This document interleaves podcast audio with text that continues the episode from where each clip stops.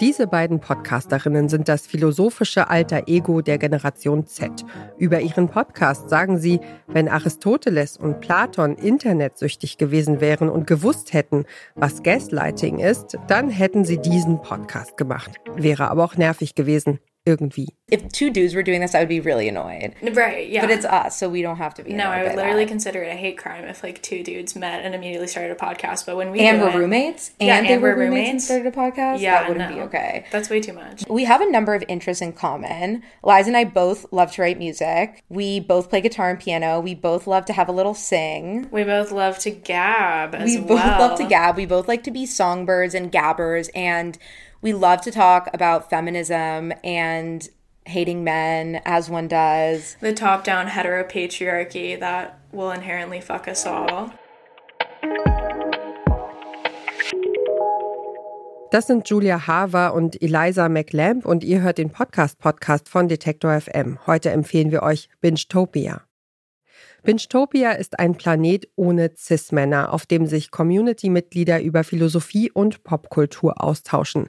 Die Binchies analysieren die wichtigsten Internetmomente unserer Zeit, gucken den letzten Phasen des Kapitalismus mit Popcorn beim Untergang zu und tragen dabei hochtrabende Zitate von politischen Theoretikern vor. Julia und Eliza verarbeiten mal das besondere Trauma, einen Badeanzug mit ihrer Mutter kaufen zu müssen, mal den psychologischen Terror des Einkaufszentrums im Allgemeinen. Nach ein paar unzusammenhängenden Anekdoten aus ihrem Leben suchen sie sich ein popkulturelles Thema raus, aus, recherchieren jeweils unterschiedliche Aspekte und erzählen sich im Podcast anschließend gegenseitig, was sie herausgefunden haben. Zum Beispiel, was es mit der Subkultur der Furries auf sich hat. Furries ist ein Sammelbegriff für Leute, die sich für menschgewordene Tiere begeistern, ob als Kostüm, als Comic oder als Zeichentrickfilm. Bei ihrer Recherche zu Furries wird Eliza unerwartet emotional. The main thing about furries that's so interesting to me is this concept of identity and this concept of Yeah. creation and expression. And I think animals, you know, as you're saying, like they're kind of like a reflective version of our own selves. And it's like how we figure out, you know, what differentiates us from an animal and what makes us unique. So Unfortunately, most of the content I know about furries is like cringe compilations of like mm-hmm.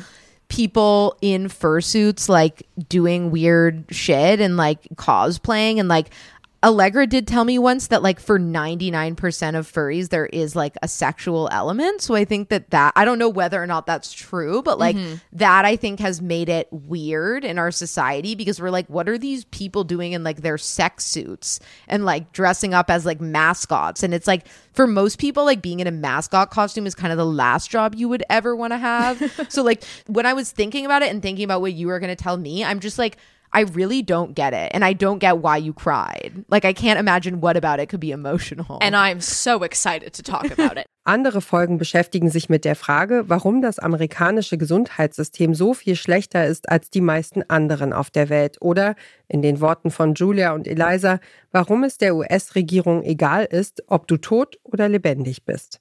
Ein wiederkehrendes Element des Podcasts sind die Mailbox-Moments.